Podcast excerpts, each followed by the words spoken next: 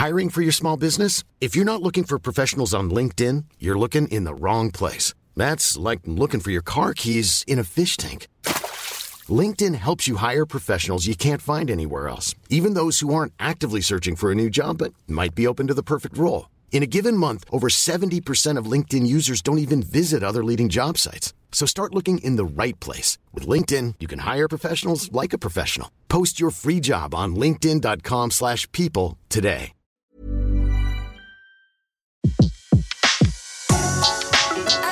Le meilleur de séances radio est maintenant sur We Love Cinéma. Les secrets du cinéma. Découvrez toutes les anecdotes et secrets de tournage du 7e art dans Les secrets du cinéma sur Séance Radio par BNP Paribas. Depuis Metropolis de Fritz Lang, les robots parcourent le cinéma. Parfois, ils ressemblent à des boîtes de conserve, d'autres fois, ils ont été construits à l'image de l'homme. Serviteurs ou rebelles, coup d'œil sur quelques robots fascinants du 7e art. I'm sorry, Dave. I'm afraid I can't do that.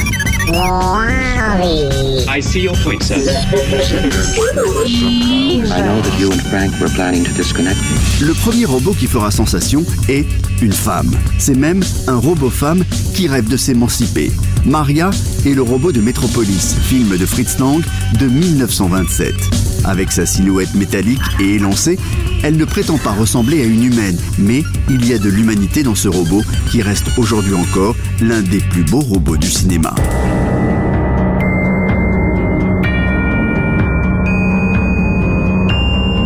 En 1977, c'est George Lucas qui va réellement donner ses lettres de noblesse aux robots jusqu'ici, en général hostiles à la planète. Il y a d'abord C3PO, This is madness. robot à l'allure de majordome britannique, peureux mais pas dénué d'humour. Il est accompagné d'une boîte de conserve sur roulette R2D2. Robot aventurier, intelligent, malin, qui a été un casse-tête pour le sound designer du film. À l'origine, se souvient Ben Burt, R2D2 était censé parler comme un acteur. La voix de R2D2 était probablement celle du robot la plus compliquée sur laquelle nous avons eu à travailler, parce qu'elle est la plus abstraite. Il n'a pas de visage, il ne sourit pas, il n'a pas d'œil. Alors on a fait des essais avec plusieurs sons. On a même tenté d'imiter des cris de bébé.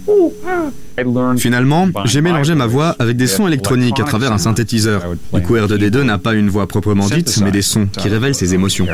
Les robots de Star Wars restent des machines au service de l'humain, mais la question de l'émancipation des robots traverse toute l'histoire de la littérature SF et du cinéma.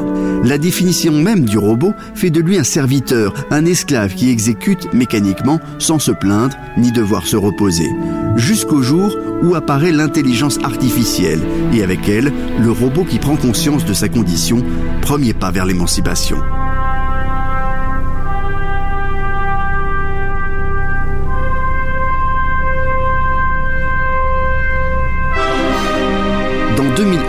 De l'espace de Stanley Kubrick, l'ordinateur de bord s'appelle HAL 9000. Petit à petit, HAL va dangereusement s'émanciper et c'est là que le robot commence à sérieusement faire peur à l'humanité. J'ai toujours la plus grande confiance dans l'issue de notre passionnante mission. Et je veux vous aider à la mener à bien. Dave, Parmi les robots en quête d'émancipation, les plus marquants sont ceux de Blade Runner, film de 1982.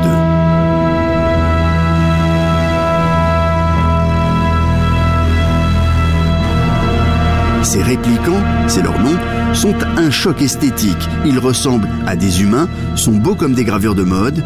La question du film devient une question de société.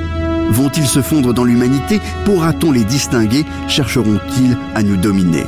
Blade Runner reste aujourd'hui encore un classique de la science-fiction signé de Ridley Scott. J'ai vu tant de choses que vous, humains, ne pourriez pas croire. De grands navires en feu surgissant de l'épaule d'Orion. Tous ces moments se perdront dans l'oubli, comme les larmes dans la pluie. Nell Blomkamp a réalisé Chappie, sorti en 2015, l'histoire d'un robot policier qui sera reprogrammé avec une intelligence artificielle évolutive. Il devra tout réapprendre, comme s'il était un nouveau-né. Tout se complique lorsqu'il passe entre les mains d'un gang de braqueurs de Johannesburg qui vont s'occuper de son éducation. Le jeune réalisateur sud-africain a réalisé une fable, mais pense que l'avenir des robots n'est pas de devenir des machines autonomes. Nel. Utiliser des robots à des fins militaires, je pense que c'est une question d'années. Ça va arriver vite. Mais des robots qui vont penser par eux-mêmes, comme Chappie, je ne le crois pas. Personnellement, je ne crois pas à une forme d'intelligence artificielle. Je pense plutôt que c'est nous qui allons modifier notre corps avec des éléments robotiques. La technologie va plutôt changer les humains, mais je ne crois pas à une machine qui penserait par elle-même. Parmi les robots qui ont marqué le cinéma ces dernières années, il y a les machines terrifiantes de Matrix qui dirigent un monde sinistre où c'est l'humain qui est réduit en esclavage malgré les apparences. Et puis il y a bien sûr les Transformers, de gros jouets guerriers venus sauver la planète. L'heure des robots qui ressemblent à l'homme est peut-être passée. Dans Interstellar, sorti en 2014, Christopher Nolan rend clairement hommage à HAL de 2001. Son robot s'appelle TARS, mais jamais il ne deviendra l'ennemi de l'homme. Christopher Nolan. Pour le design TARS, le robot de bord, on s'est dit, travaillons sur quelque chose d'hyper minimaliste. Quelques morceaux d'acier, quelques lumières, mais pas plus. Et surtout pas une machine qui ressemblerait à un être humain. Ce qui n'empêchait pas de lui donner une personnalité intéressante, dotée d'un bon sens de l'humour. Mais cela devait passer par la voix et non pas par l'aspect. Donc le design est très utilitaire, fonctionnel.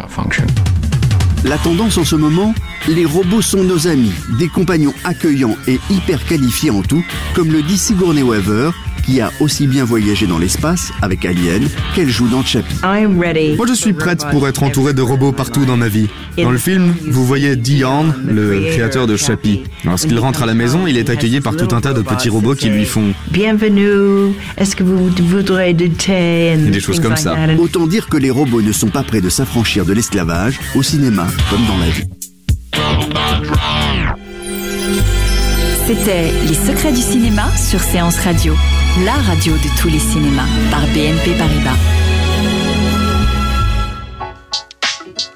Retrouvez l'ensemble des contenus séances radio proposés par We Love Cinéma sur tous vos agrégateurs de podcasts.